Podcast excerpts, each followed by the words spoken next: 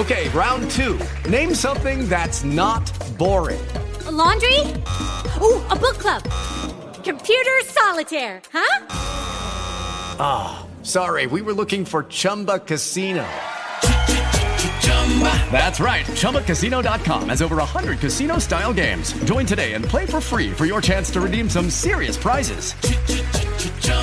ChumbaCasino.com. No purchase necessary. Full prohibited by law. 18 plus terms and conditions apply. See website for details.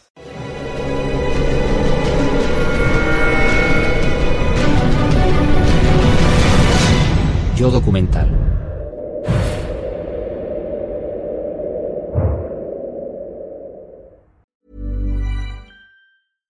ACAST recommends podcasts we love. I'm Sheila Shoiga, the host of Ready to Be Real, which features thought leaders like Dr. Joe Vitale and Nejwa Zabian, along with those who have extraordinary stories to tell. And I also speak to experts on topics as varied as sleep, relationships, aging, folklore, grief, sex, and spirituality. So, for honest and compelling conversations, new episodes of Ready to Be Real release every week, wherever you get your podcasts. ACAST is home to the world's best podcasts, including the critically acclaimed West Cork and the one you're listening to right now.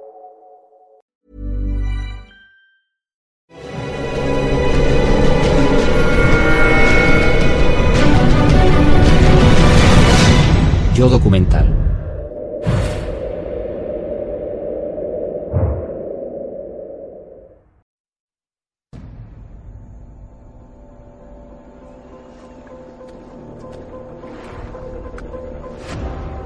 Estamos en Argentina, en esta orilla. Y puedo ver Paraguay al otro lado. ¿Quieres ir a Brasil? Si subo un poco por este río, estoy en Brasil. Es perfecto. Busco una sola cosa, lugares en los que pueda haber nazis escondidos. Busco a uno en concreto. Y aquí estoy, en el norte de Argentina. Y hemos encontrado justo eso, el escondite perfecto para un nazi que huye.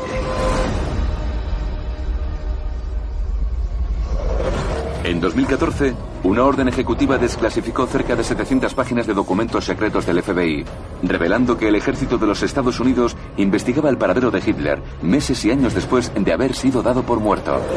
En estos documentos hay miles de pistas, un informe tras otro, tras otro y tras otro. Tenían una investigación en marcha en busca de este hombre. Bob Baer, agente retirado de la CIA, es una de las mentes más reconocidas del mundo. Ha reabierto un caso de hace 70 años, la muerte de Hitler. Todos los testigos están muertos, no hay huellas dactilares, no hay pruebas forenses. Es el mayor misterio del siglo XX. Armado con documentos recién desclasificados del FBI y la tecnología más puntera, Bob ha reunido un equipo con los mayores expertos del mundo para hacer frente a una investigación internacional. No vamos a sacar conclusiones por adelantado. Solo quiero hacer la investigación definitiva sobre Hitler y cerrar el asunto de una vez.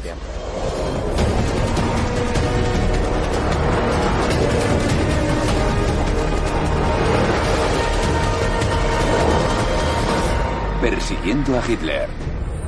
Anteriormente en Persiguiendo a Hitler. Es tremendo lo que hay en Argentina. Hitler vive en un gran complejo subterráneo. Nuestro objetivo es Charata. ¿Ondeaban la bandera con la esvástica? ¿Hay búnker? Hay un área interesante aquí debajo. Madre mía. Puede que Hitler estuviera en Charata y lo llevaran a otro sitio meses después. Dice que los nazis de misiones controlaban un sistema de carreteras que solo conocían ellos. Necesitamos a Ted Kennedy sobre el terreno. Tenemos que hacerlo ya. A 900 kilómetros al norte de Buenos Aires, en la remota región de Misiones, Argentina, Tim Kennedy, de las Fuerzas Especiales del Ejército estadounidense, se adentra en la densa jungla siguiendo la pista de un documento desclasificado del FBI que afirma que Hitler vivió en esta zona hace tiempo. Voy en un 4x4 y se tarda una eternidad en llegar hasta allí. Como arqueólogo, cuando llego a un sitio nuevo, intento mantenerme neutral. Sí. No me excito demasiado para no influir en mi juicio. Bob ha conseguido que Philip Kiernan, un arqueólogo experto en Alemania, se una a Tim en la investigación. Es muy difícil no involucrarse emocionalmente con este lugar en particular, porque es tan misterioso. Sí. ¿Y hay tanto que no sabemos? Durante décadas, solo las leyendas y el folclore han dado explicación a tres misteriosas estructuras independientes de roca, a las que no se puede llegar por carretera. Pero hace poco, un equipo de arqueólogos empezó a descubrir artefactos que sugieren que este lugar tuvo un propósito siniestro. Fue el refugio de nazis a la fuga.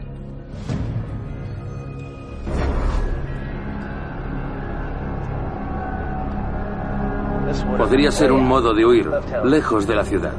Tras un viaje nocturno por carretera, Tim y Philip llegan al campo base. Hola, Daniel. Daniel Chabelson, el director de la excavación, es quien ha fechado este complejo en los años 40. Tim y su tripulación serán los primeros de fuera de su equipo en investigar este lugar. Lo que intentamos comprender es quién vivía aquí. ¿Cuál era el propósito del edificio cuando estaba en uso? ¿Todo esto te dice algo? Todos los objetos de la excavación, todos datan del siglo XX. Muchas de estas latas parecen del mismo tamaño. No sé si son de sardinas o de qué. Sardinas, carne en conserva, leche. Tal y como yo lo veo, cuando tienes un escondite es algo premeditado y planificado. Y en ellos hay estas cosas. Listas para usar. Para cuando hagan falta. Es comida en conserva, carne enlatada. Quien viviera aquí podría sobrevivir con esta comida durante mucho tiempo. Daniel le enseña al equipo el último descubrimiento que han sacado del complejo hace pocos días. Es una caja fabricada en 1940. Está grabada y la encontramos dentro de la pared. Tuvimos suerte de encontrarla. Dentro había muchas cosas. Aquí están las monedas. Esto es muy interesante. Ahí está. Una esvástica. Ahí está. Una moneda nazi. Sí. Del periodo del Tercer Reich. Dios mío. Ver una moneda nazi te quita el aliento. La esvástica aún hoy en día es muy poderosa. Y encontrar esta moneda es una prueba de que vivían nazis aquí.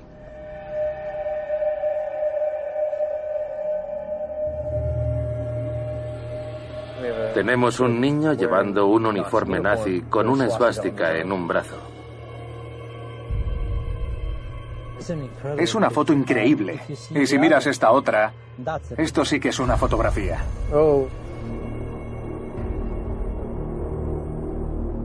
Son Hitler y Mussolini dando un paseo. Sin duda alguna, estos son pruebas forenses de que aquí había nazis. Después de ver eso, tengo tantas ganas de entrar en ese lugar. Tengo que entender lo que ocurría allí.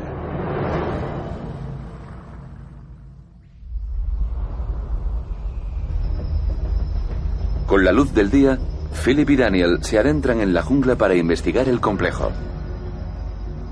Voy a este lugar con la mente llena de preguntas. Quiero saber quién construyó el complejo, por qué lo construyeron. Si encuentro esas respuestas sabré si era posible que un nazi de alto rango hubiera vivido aquí.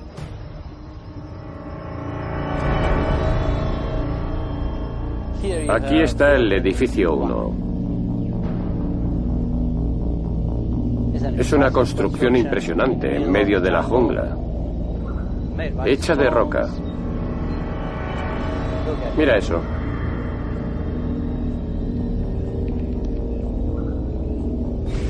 Es la puerta. Y hay un mirador. ¿Para qué quieres un mirador en medio de la jungla? Es muy cosmopolita. Es el tipo de entrada que habría en una casa en Europa.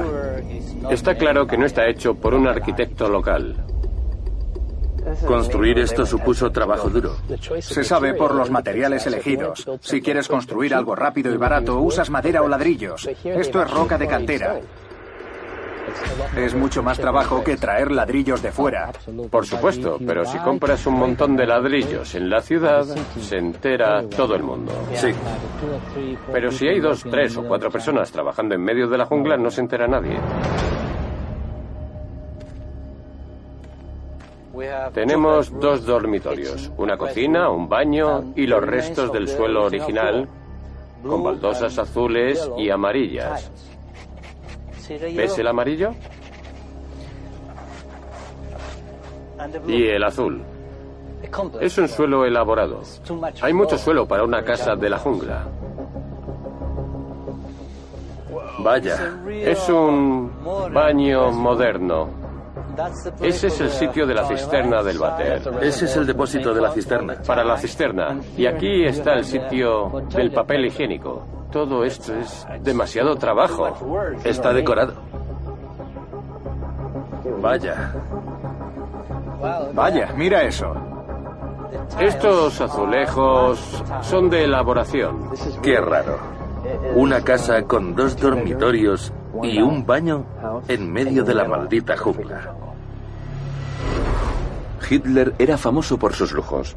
Un documento desclasificado del ejército americano de 1943 informa que Hitler tenía un avión especial que le traía espárragos y bombones del día desde París y tenía 10 cuarteles lujosos por toda Europa, como su residencia Berghof en Bavaria, con mármoles poco comunes, paredes de madera y muebles antiguos que no tenían precio. Sabemos que aquí hubo nazis. Y esta casa se construyó para alguien acostumbrado a un nivel de vida alto. Está claro que Hitler es la cabeza principal de todo el movimiento nazi. Si ese hombre estaba huyendo, huiría a un lugar como este. Estamos sobre la pista de algo.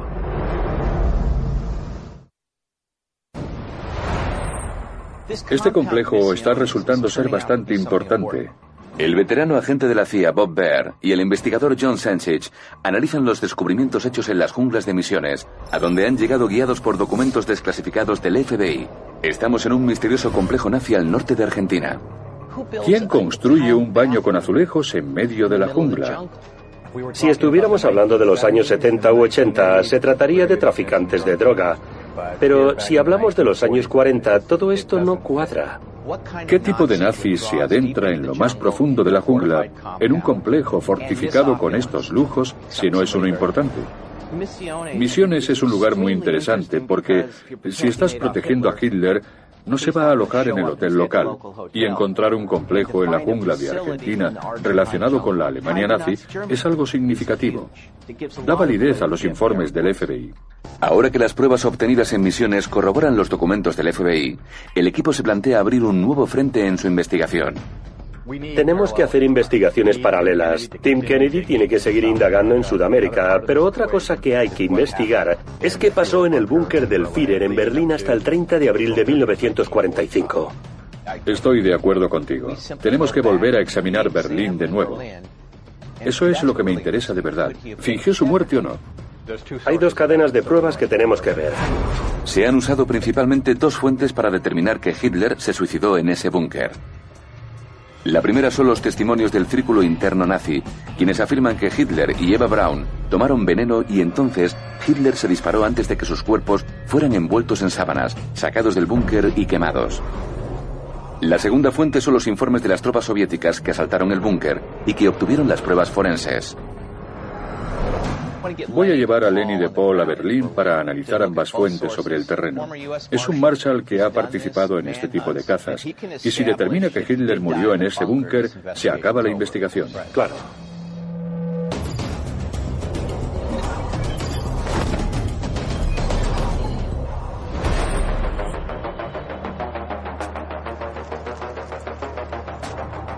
Lenny de Paul, uno de los mejores cazadores de hombres del mundo, se abre camino hasta un búnker nazi construido en 1942. Yo era el comandante de cerca de 380 investigadores. Recibíamos órdenes del Congreso de los Estados Unidos para rastrear a los fugitivos más violentos del mundo. Si alguien está huyendo, los perseguiremos. El primer paso de una investigación en la que se supone que alguien se ha suicidado es confirmar si lo hizo en realidad. He tenido fugitivos que han tirado coches desde puentes y no estaban dentro. Si me demuestras que Hitler se suicidó, me voy a casa. Si no, continuaré mi investigación. Lenny comienza su investigación con la primera fuente que confirmó el suicidio de Hitler, los testigos oculares. Sacha. Sí. Pero siete décadas después, todos estos testigos están muertos. Así que Lenny ha contactado con Sasha Kiel, presidente del Inframundo de Berlín, una organización que ha preservado documentos del Tercer Reich. Estoy buscando testigos oculares. Cualquier persona de su círculo interno que pudiera identificar correctamente el cadáver de Hitler. Sí, a ver si los encontramos en la base de datos. De acuerdo. Podemos poner, por ejemplo, todos los documentos de Michael Musmano. Después de los juicios de Nuremberg, Michael Musmano, uno de los jueces, interrogó a unos 200 miembros del círculo interno de Hitler, muchos de los cuales decían haber sido testigos de sus últimos días. La pregunta más importante siempre era, ¿sigue vivo Hitler? ¿Podía haber escapado? Vaya. Y está todo recogido en esta base de datos. Hemos trabajado en ese asunto durante muchos años, pero tenemos herramientas nuevas. Sasha es la primera persona que compila estos centenares de horas de testimonios en una base de datos con filtros de búsqueda. ¿Qué necesitas? Vamos a buscar cadáver, muerto e identidad. Buscando. Mira. Tenemos algunos positivos. Tiene buena pinta. ¿Dijo Linge que estaba presente cuando Hitler tomó el veneno? No. ¿Quién es Linge? Linge era el mayordomo personal de Hitler. Y lo fue durante toda la guerra. Es la tercera persona que vio esa mañana. Es un tipo importante. Uno de los testigos oculares más importantes. Y Linge no pudo decir que estaba presente cuando Hitler se envenenó. No me lo creo. ¿Puedo ver el siguiente? Sí. ¿Quién es Jakubek? Uno de sus guardias de las SS. Linge llevó el cadáver de Hitler al piso de arriba y al exterior. Y Kempa llevó el cuerpo de Eva Braun. También estaba envuelta. Por eso Kempa no pudo decir si había visto que Hitler estuviera muerto, porque no había visto el cadáver. De modo que, en resumen, lo que dice Jakubek es que esta información le viene de terceros. Es algo que ha oído. ¿Puedo ver el siguiente? Otra vez. El miembro de la Gestapo, Erich Mansfeld, pudo reconocer el cuerpo de un hombre, pero no confirmar si era el de Hitler. No podía confirmarlo en persona porque no vio el cadáver. Ese es su testimonio. Nadie lo vio. ¿Sabes qué? Nadie identifica a ninguno de los dos porque no los pueden ver. Están envueltos en mantas, nadie les ve la cara y dice, es él. Exacto. A menos que no fuera Hitler. Es fácil de decir, pero no puede demostrarse. A eso me refiero. No puede demostrarse. No hay pruebas. No hay nada que identifique a Eva Braun o Adolf Hitler. Ese es el problema. Si no eran Hitler o Eva Braun, ¿de quién crees que eran los cadáveres? Bueno, en las dictaduras es una herramienta habitual el tener dobles. Tienes a tipos como Osama Bin Laden. Osama Bin Laden. Creo que tenía Sí. hasta 10 dobles. Así que es muy posible que el cadáver que fue envuelto en la manta no fuera él. Nadie pudo identificar a Hitler como la persona envuelta en la manta que se llevaron los rusos. Nadie. Llegados a este punto es un caso abierto.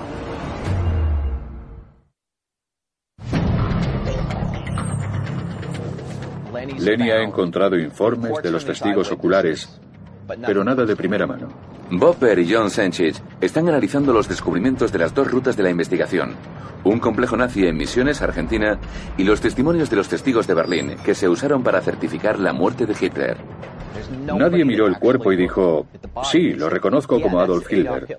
No hay pruebas de primera mano. Tú eres investigador criminal. ¿Alguna vez has estado en una situación en la que alguien dijera, no abrí la manta y no sé si era él de verdad? Ni siquiera la policía. No, es raro, hay algo turbio. Estoy de acuerdo. Y en segundo lugar, tenemos a Tim en la excavación de misiones. Mira este complejo. Hay mucho dinero, muchos recursos. Se ha dedicado mucho tiempo a esto. Y además están los objetos nazis. ¿Qué tipo de refugiados nazis se esconden en medio de la jungla en un complejo tan lujoso, salvo unos muy importantes? Si te acuerdas de Eichmann, los principales líderes nazis que llegaron a Argentina tenían que trabajar para vivir, no vivían en sitios así. Miles de criminales de guerra nazis se refugiaron en Argentina, incluido Adolf Eichmann, uno de los responsables del holocausto, que vivía en una casita con el nombre de Ricardo Clement. Acabó como mecánico de una fábrica de Mercedes-Benz en Buenos Aires. Si los nazis de Argentina pudieran vivir a la vista, quien quiera que viviera aquí era alguien que no podía. Era algún nazi con mucho dinero que tenía miedo de algo. Y alguien a quien Argentina no quería ofrecer refugio político en el exilio. Aquí vivía alguien muy especial. Y la pregunta es quién.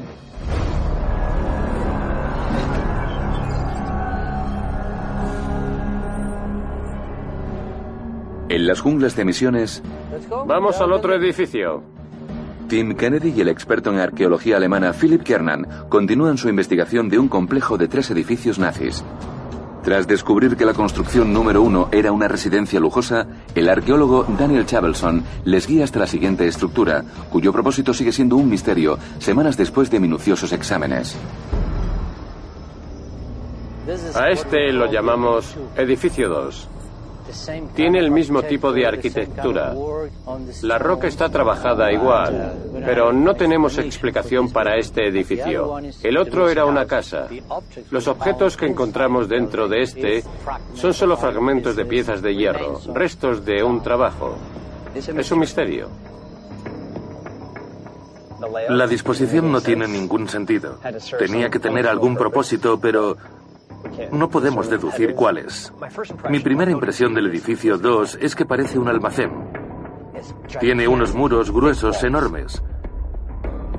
Pero hay un agujero a unos 15 centímetros del suelo. No le veo ningún sentido. Ahora mismo tenemos más preguntas que respuestas. Aquí nos enfrentamos a una estructura en cuya construcción se ha puesto mucho esfuerzo. Imagínate traer todas estas rocas desde su origen. Es mucho trabajo para llevarlo a cabo en medio de la jungla.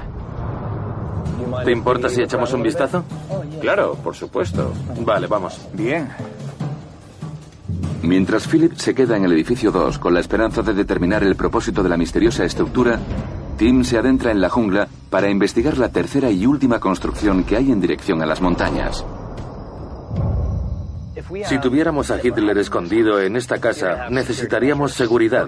El edificio 3 está más arriba. Desde allí se podría controlar la zona de los edificios 1 y 2. Mi impresión es que es un puesto de observación. Vaya.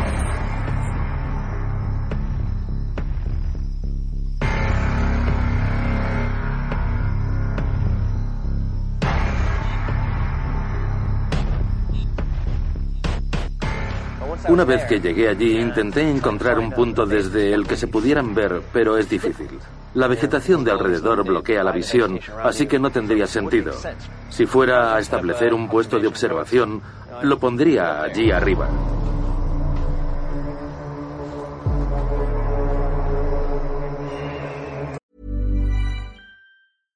With lucky landslots, you can get lucky just about anywhere. Dearly beloved, we are gathered here today to. Has anyone seen the bride and groom? Sorry, sorry, we're here. We were getting lucky in the limo and we lost track of time. No, Lucky Land Casino, with cash prizes that add up quicker than a guest registry. In that case, I pronounce you lucky. Play for free at LuckyLandSlots.com. Daily bonuses are waiting. No purchase necessary. Void where prohibited by law. 18 plus. Terms and conditions apply. See website for details. Judy was boring. Hello. Then Judy discovered ChumbaCasino.com. It's my little escape. Now Judy's the life of the party. Oh, baby, Mama's bringing home the bacon. Whoa, take it easy, Judy. The Chumba life is for everybody. So go to ChumbaCasino.com and play over 100 casino style games. Join today and play for free for your chance to redeem some serious prizes. Chumba. ChumbaCasino.com. No purchase necessary. Void where prohibited by law. 18 plus terms and conditions apply. See website for details. ACAST recommends podcasts we love. I'm Sheila Shoiga, the host of Ready to Be Real, which features thought leaders like Dr. Joe Vitale and Nejwa Zabian, along with those who have extraordinary stories to tell. And I also speak to experts on topics as varied as sleep, relationships, aging, folklore, grief, sex, and spirituality. So, for honest and compelling conversations, new episodes of Ready to Be Real release every week, wherever you get your podcasts.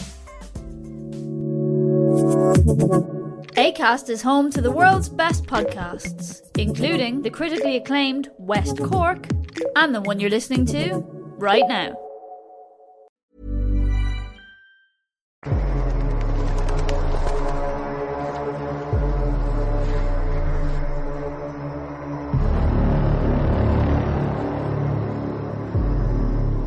Salí en busca de un puesto de observación. Lo que me encontré de casualidad me pareció algo mucho más importante. Una de las preguntas que me surgen sobre este lugar proviene de estos edificios de piedra. ¿De dónde sacaban la roca y cómo la traían hasta el complejo? Esto parecen marcas de cinceles. Tiene que ser la cantera de piedra. Corta ahí, corta ahí, cincela ahí y tienes tu piedra. Cuando se ve una marca de cincel en ángulo recto con una línea horizontal es algo que llama la atención. Cortaron un montón de roca de aquí y de ahí. Vamos a encontrar muchas más marcas de cinceles iguales que estas. Y esas y esas. Y esta y esta. Mira, acabo de pisar una de ellas.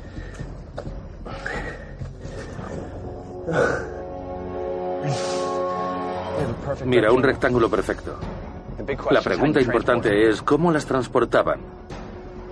¿Cómo las llevaban desde aquí hasta la construcción? No las sacaron igual que he venido yo. Vaya. ¿Cómo lo hicieron sin que nadie se diera cuenta? Estaban justo aquí, las echas rodando cuesta abajo. Las metes en un barco y bajas por el río. Hasta la obra. Todo esto pudo ser construido en secreto. Es un pensamiento horrible, pero después tuvieron que cerrar los cabos sueltos. Los trabajadores tendrían que desaparecer, igual que hizo Saddam. Se construyó un palacio con una sala secreta y todos los obreros que la construyeron desaparecieron. Estamos en la jungla. No es difícil esconder un cadáver aquí.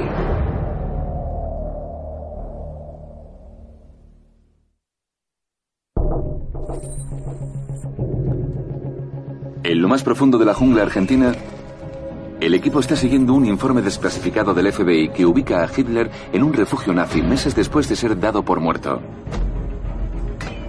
Mientras Tim Kennedy investiga una cantera para determinar cómo se construyó este lugar en secreto, Philip Kernan se une a un equipo de arqueólogos que investiga el edificio número 2.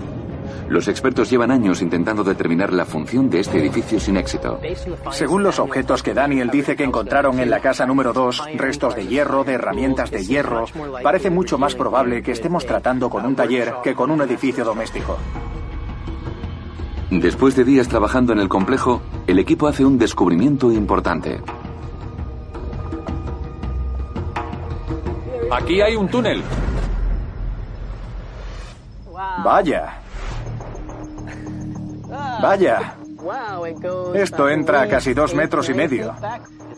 Está claro que hay un túnel debajo de la casa y se me ocurre que podría ser algún sistema de desagüe, un sistema para mover agua.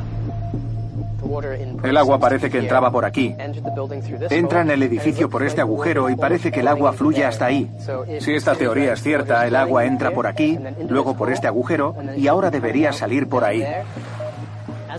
Cuanto más lo pensaba, más se me ocurría que este túnel estaba llevando agua desde un punto más alto detrás de la casa, a través de ella y hacia afuera.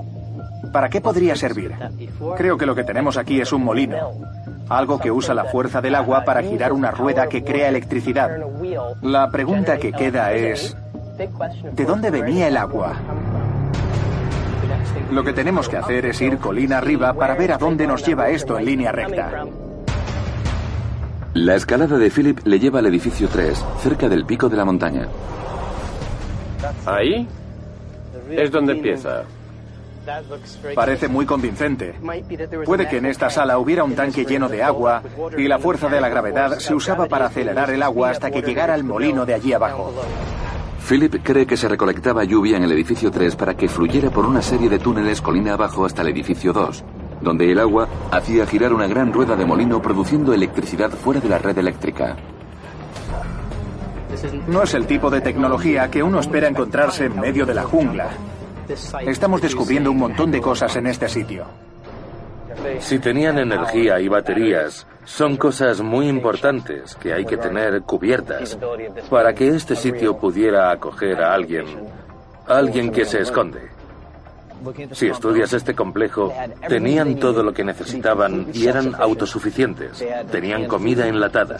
Obtenían los materiales de alrededor, con lo cual no los tenían que comprar. Tenían agua corriente y seguramente tendrían electricidad.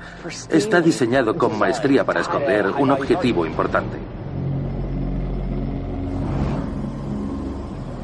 En su última noche en misiones, Daniel le enseña al equipo la última serie de objetos que sus arqueólogos han recuperado del complejo. Hoy estaba excavando y hemos encontrado medicinas y botellas. Casi todas las medicinas son para problemas estomacales. Hitler sufría calambres en el estómago y otros problemas digestivos. En 1943, un documento del ejército estadounidense informa que Hitler tenía buena salud, excepto por problemas estomacales, y el diario del médico de Hitler dice que desde diciembre de 1945 su mayor problema médico fue un fuerte dolor abdominal. Esto es un frasco farmacéutico. No puedo creer lo que veo.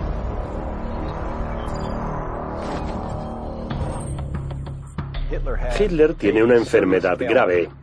Y en este edificio de misiones hemos encontrado montones de medicinas para ese problema concreto. Es algo que no se puede pasar por alto. Para mí es un paso importante. Si aceptáramos la posibilidad de que los nazis lo sacaran de Alemania, lo escondieran en Argentina y se hubieran ocupado de sus problemas de salud y de su seguridad, el complejo de misiones lo confirmaría. En Misiones tenemos artefactos nazis, una guarida para un fugitivo que fuera de extrema importancia. Y ahora tenemos medicina estomacal que coincide con la medicina que tomaba Hitler. Soy incapaz de imaginar quién más podría estar aquí si no es alguien importante del nivel de Hitler. Judy was boring. Hello. Then Judy discovered ChumbaCasino.com. It's my little escape. Now Judy's the life of the party. Oh, baby, Mama's bringing home the bacon. Whoa, take it easy, Judy. The Chumba life is for everybody. So go to ChumbaCasino.com and play over 100 casino style games. Join today and play for free for your chance to redeem some serious prizes. ChumbaCasino.com. No purchase necessary. Void where prohibited by law. 18 plus terms and conditions apply. See website for details. No tenemos una descripción objetiva, independiente y de fiar de los últimos días de Hitler. Y de entre tantas declaraciones de testigos, nadie vio a Hitler matarse a sí mismo. Lo que vieron fue un cuerpo que salía de un búnker que se suponía que era Hitler, pero dentro de una manta. Lo sacaron al jardín, le echaron gasolina Exacto. y lo quemaron. Entonces llegaron los rusos, vieron unos cadáveres y uno estaba dentro de una manta. Alguien dijo que debía ser Hitler. Pero ¿cómo sabían que era él? ¿No lo podían saber? No lo sabían. No te paras a recoger pruebas en la guerra. No levantas la mano y dices, disculpe, me gustaría tomar muestras de ADN de este cadáver porque no sé de dónde viene. Eso no ocurre. Quiero ver pruebas científicas, alguna prueba forense que me sugiera que sí murió aquí. Bob redirige su investigación a la segunda fuente que confirma el suicidio de Hitler, el informe forense de las tropas soviéticas que recogieron los supuestos restos de Hitler. Esto tiene potencial. Hay un cráneo que quedó en custodia de los rusos. Los soviéticos guardaron bajo llave el que decían que era el cráneo de Hitler hasta 2009, cuando se concedió acceso solo al doctor norteamericano Nicholas Belaronti. Tomó muestras y analizando el ADN determinó que el cráneo había pertenecido a una mujer en la treintena. Podría ser el de Eva Braun, no lo sabemos. Era una mujer de la edad correcta, pero si pudiéramos probar que era su ADN, estaríamos en situación de decir que no tenemos ninguna pista de que fue de Hitler. Vamos a llamar a Nick. Necesitamos un científico forense que nos ayude a poner todo en perspectiva. Él es nuestra única esperanza. Fue usted a Rusia, ¿verdad? Tuvimos la oportunidad de examinar eh, Sí. el fragmento de cráneo de quien creían que era Adolf Hitler. Pero ese cráneo estaba en un contenedor cilíndrico y lo habían zarandeado. Se había movido mucho y estaba carbonizado. Se podía ver la carbonilla por los bordes y tenía un agujero de salida de bala en la parte de atrás de la cabeza. Había un agujero de salida. Era claramente un agujero de salida, sí. ¿Cree que era el cráneo de Eva Braun? Coincide con el perfil de Eva Braun. Las únicas contradicciones serían que los alemanes del búnker que fueron interrogados no dijeran que ella recibiera un disparo, sino que fue Hitler quien se disparó. Si tuviéramos una muestra de un familiar vivo de Eva Braun, ¿podríamos identificar si esta calavera era realmente la suya? Sí, ¿no sería emocionante poder hacer ese análisis? Y si se pudieran conseguir muestras nuevas sería genial. Si el ADN de ese cráneo resultara ser el de Eva Braun y de verdad tuviera un agujero de bala, todo lo que se nos ha contado sobre los días finales de Hitler en el búnker quedaría en entredicho. En primer lugar, tenemos que demostrar lo fieles que son las pruebas. Si es su cráneo y solo hubo un disparo en el búnker, sabremos que el disparo no mató a Hitler. Y la historia se complica, porque sugiere que Hitler fue cómplice de la muerte de ella y que ella muere allí y él huye. Es algo tremendo. Sí.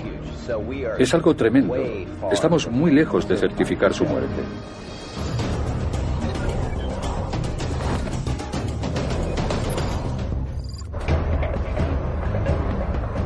En una pequeña zona residencial del suroeste de Alemania, Lenny de Paul y el investigador privado alemán Stefan Schlentrich buscan pruebas forenses. Tenemos muchas posibilidades de conseguir ADN si lo necesitamos. Eso es muy importante. Se dirigen a la casa de la única familiar viva conocida de Eva Braun. Sugiero que nos acerquemos con mucho tacto. A lo mejor debería ir solo. Tenemos que saber si podemos conseguir algo de ADN del único familiar vivo de Eva Braun para demostrar si el cráneo que encontraron los rusos es de verdad el de Eva Braun. Si nos lo permite, podríamos abrir este caso de par en par. Tenemos una sola oportunidad. Mejor ve tú solo. Vale. Ve a hacer tu magia. Estoy ponderando cuánto podré presionar y cómo Ya veo. podría reaccionar. Puede pasar cualquier cosa. Sí, ve a hacer tu magia. Vuelve con buenas noticias, ¿eh? Vale. Vale.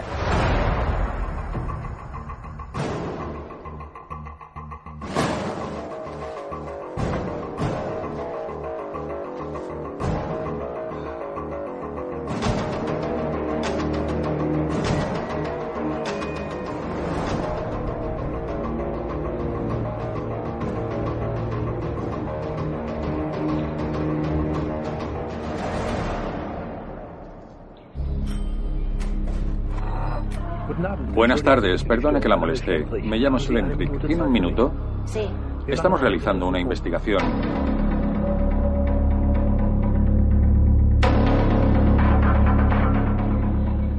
Es sobre Eva Braun. No quiero hablar de eso. Somos la siguiente generación. Ya. Nacimos después de la guerra y consideramos que el asunto está cerrado.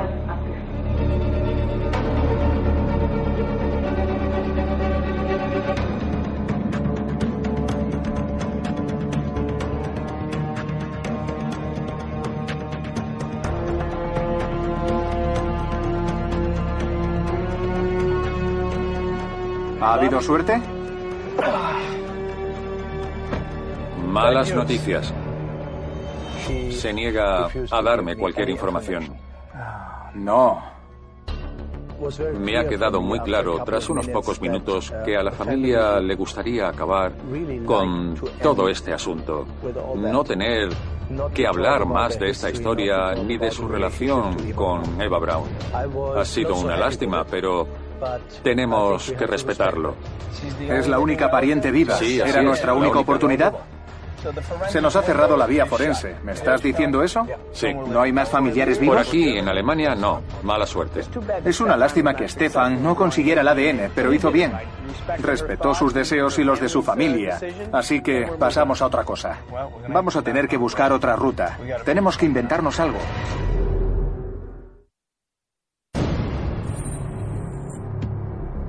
Se acabó lo del ADN. No vamos a conseguir nada de ADN. Nos falta cualquier tipo de prueba de que muriera allí.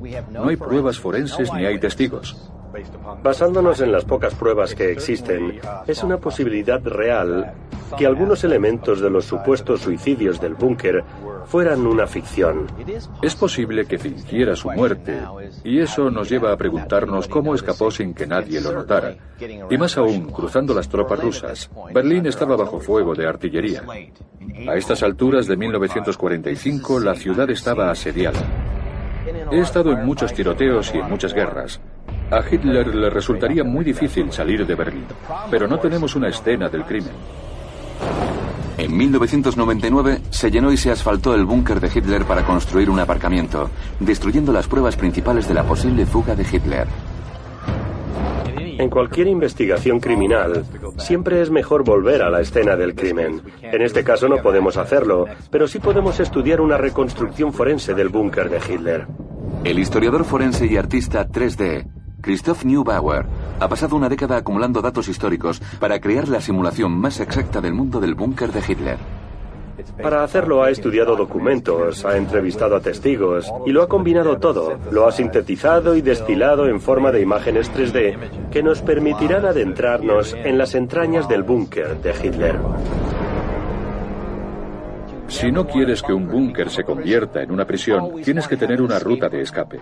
La ruta de escape no puede ser cruzar Berlín en coche. Es algo que no es posible. A esas alturas no podrías hacerlo ni en tanque. Tienes que ser como un roedor. Tienes que ir bajo tierra y salir por otro sitio. Hay una gigantesca red de túneles bajo Berlín que van en muchas direcciones. Hay cuatro salidas del búnker de Hitler. Lo que más me intriga son las salidas número 2 y 4. Ambas van a dar a túneles subterráneos. Lo que tenemos que hacer es llevar allí a Lenny de Paul para ver si es posible salir de Berlín por esa red de túneles gigantesca. Sí, me gusta.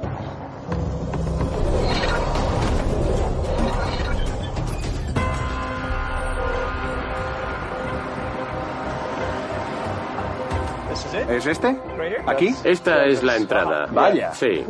Ayúdame, por favor. Para que Lenny comprenda la escala del sistema de túneles construido durante el régimen de Hitler, Sacha accede a una sección de los subterráneos de Berlín.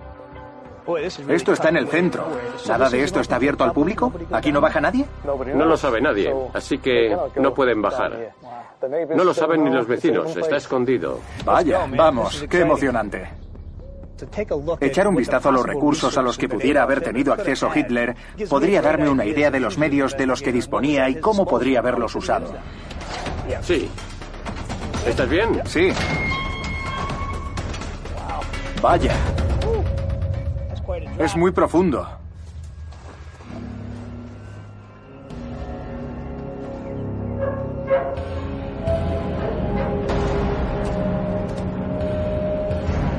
Dios mío, mira esto. Mira eso. ¿Cuántos túneles de estos hay debajo de Berlín? Cientos de kilómetros que conectan todas las infraestructuras importantes y muchos puntos bajo la ciudad, como estaciones de tren y aeropuertos. ¿Cuándo se construyó este túnel y los que son como él? A principios de los años 30, Hitler hacía las cosas cuanto más grandes mejor. Pretendía convertir Berlín en la capital del mundo y traer a millones de personas, por ejemplo, al palacio de Hitler, y necesitaba rutas para ello. Quizá desarrolló así su amistad con Albert Speer, su famoso arquitecto. Pasaron muchos días y muchas noches planificando la nueva capital del mundo. Vaya. Bajo el mando nazi, el subsuelo de Berlín se convirtió en una red entrelazada de 149 kilómetros de túneles y búnkers interconectados. Este subsuelo de múltiples niveles tenía su propia energía, calefacción y ventilación. Hitler y Albert Speer construyeron esta ciudad debajo de Berlín para mover a centenares de miles de personas de manera eficiente a través de la ciudad. Pero al perder la guerra, estos túneles se convirtieron en refugios y rutas de escape para los nazis. Mira lo oscuro que es. Apaga tu luz. Y estos túneles recorren kilómetros. Los rusos no tenían un mapa para saber a dónde iban los túneles. Conocían los edificios y las calles, pero no el sistema subterráneo. No tenían ni idea de que existía un mundo subterráneo debajo de Berlín. Sabían que estaba ahí, pero no cómo se conectaba. Vaya, es una ruta de escape perfecta. En un entorno subterráneo como este, sin saber la distribución, podría ser un infierno intentar encontrar a alguien. Podría uno perderse aquí abajo durante días. Quizás semanas. Está oscuro. No sabes a dónde vas. Y la gente que buscas está armada y es extremadamente peligrosa. Es un sitio perfecto para la fuga de Hitler y Eva Braun. Con kilómetros de túneles a su disposición, ¿por qué se iba a suicidar un dictador visionario semejante? Sí, no tiene sentido. Tiene otro objetivo y planes más importantes. No tenía motivo para matarse. Si sabía que los rusos no iban a bajar aquí, ¿Por qué iba a suicidarse? ¿Podía haberse escapado de Berlín? Vamos a descubrirlo. Próximamente en Persiguiendo a Hitler. ¿Un submarino alemán? Así es como vendría yo, bajo el agua. No es posible detectar estas cosas. Donde hay humo hay fuego. Tres tripulantes vieron un submarino que emergía y se volvía a sumergir. ¿Qué pasó con el submarino? No lo saben. Tenemos que descubrir a dónde lleva esto. Mira esto. Hitler solo está pensando, huye, huye, huye. Está haciendo lo que sea necesario. ¿Crees que Hitler estaba en uno de esos submarinos? Como si hubiera llegado un rey. Eh, tío, tengo algo por aquí. Vaya. Eh, espera, espera, espera.